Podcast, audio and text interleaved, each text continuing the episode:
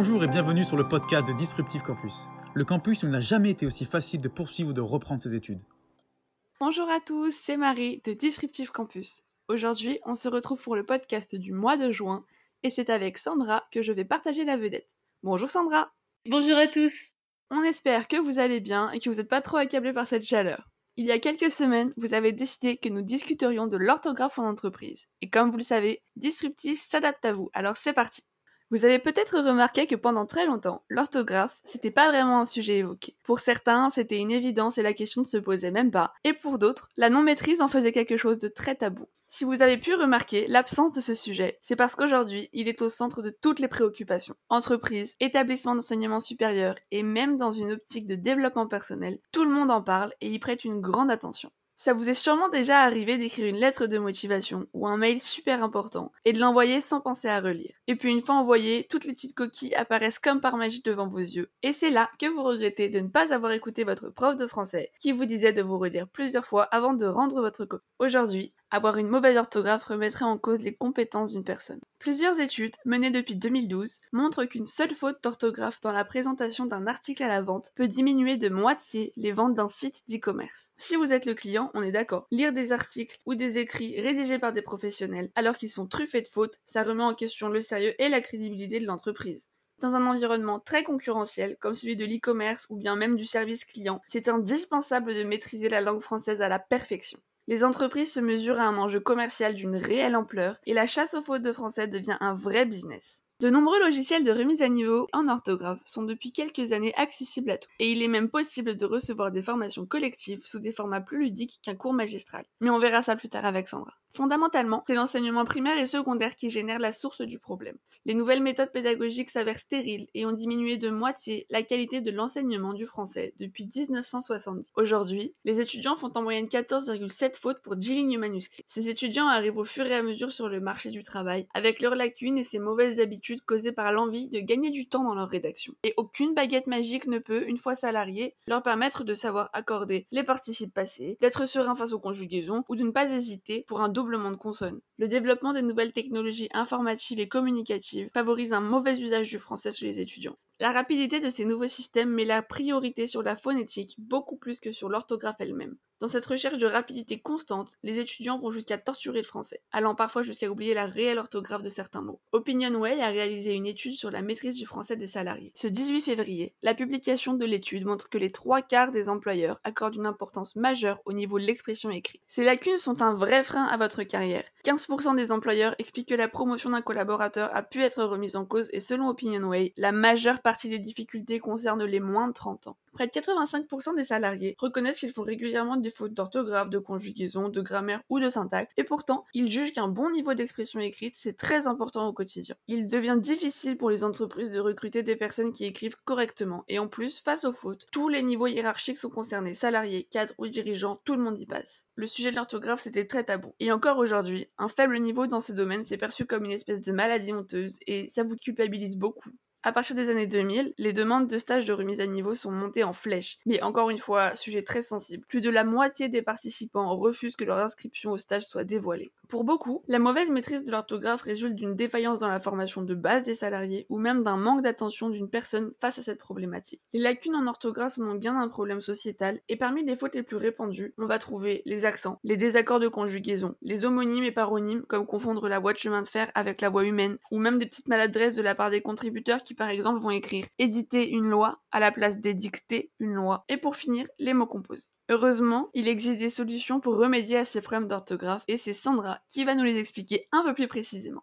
Merci Marie. Alors, vous l'aurez compris, reprendre les bases de l'orthographe est essentiel. Cela prend un peu de temps, mais vous n'allez pas fuir tous les documents que vous devez rédiger, que vous devez écrire durant votre remise à niveau, et encore moins demander un congé à votre employeur. Bien que cela soit assez occasionnel, car le but est tout de même de récupérer un niveau satisfaisant en rédaction, il existe des sites qui corrigent vos textes et qui permettent aux salariés d'éviter les boulettes orthographiques. Alors il en existe beaucoup, mais nous allons vous en proposer deux. Le premier, c'est Bon Patron. Marie, il me semble que c'est ton favori. Effectivement, Sandra, j'utilise assez régulièrement Bon Patron quand j'ai des petites hésitations sur des mots, des conjugaisons, des accords. C'est facile d'utilisation, c'est rapide d'accès, on rentre le texte, ça nous propose les corrections et on décide de les faire ou non. Ce que j'ai bien aimé aussi, c'est qu'on peut préciser si on parle au féminin ou au masculin et euh, si nous sommes francophones ou non, ce qui peut changer parfois euh, les corrections. Donc euh, ouais, c'est assez pratique, c'est assez sympa.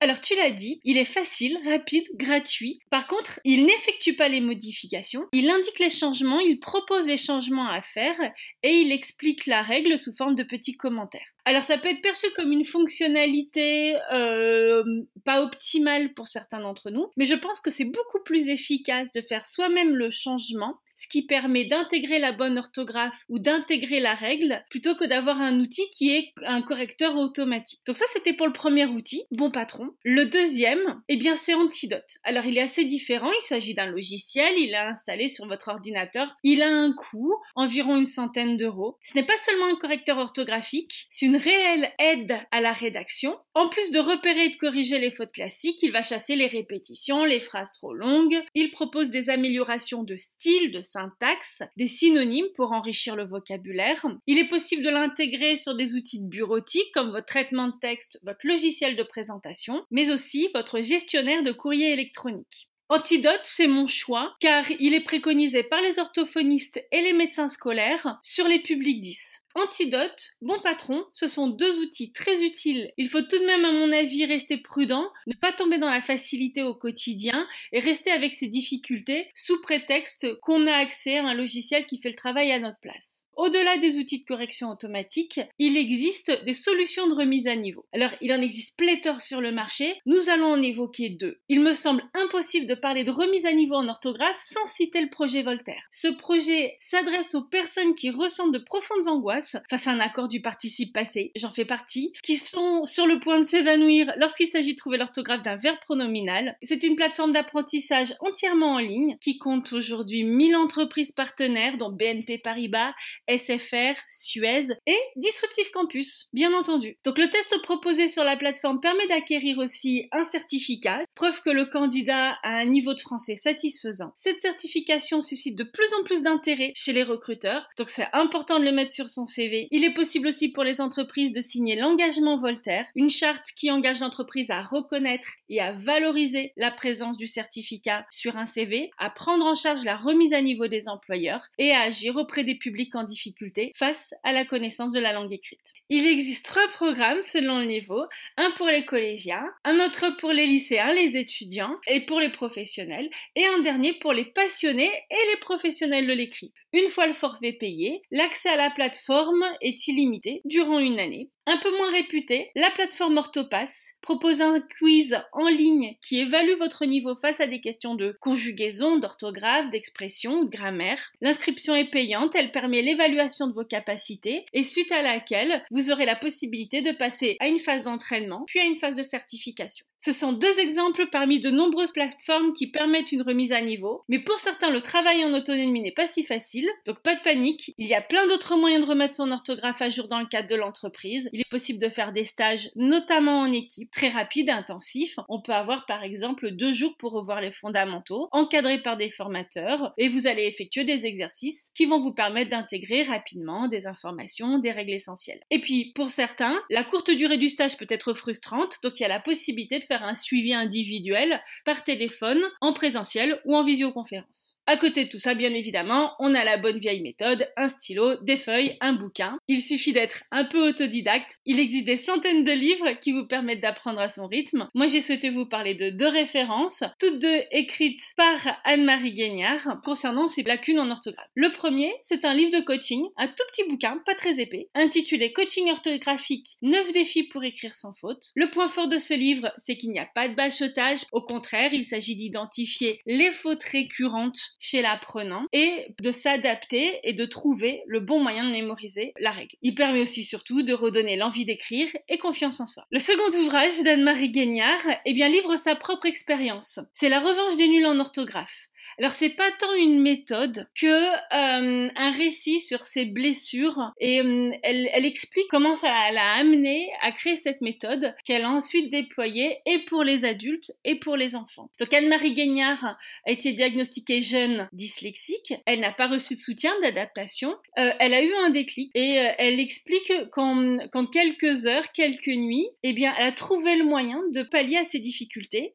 Et plus tard en réalité on s'est rendu compte qu'il y avait une erreur de diagnostic et qu'elle était dysorthographique et j'aime beaucoup cette, histoire parce que elle est pleine de, de bienveillance. Donc c'est un livre humain qui remet les choses à leur place tout en expliquant eh bien davantage ces troubles sur lesquels il circule encore beaucoup trop d'a priori. Avec tous ces moyens qui vous permettent de vous remettre à niveau, les fautes d'orthographe ne sont plus un problème, cela concerne bien une majeure partie d'entre nous, étudiants, apprenants, collaborateurs. La culpabilité et la honte ne sont plus à l'ordre du jour, d'autant plus qu'il existe beaucoup de solutions pour nous remettre à niveau.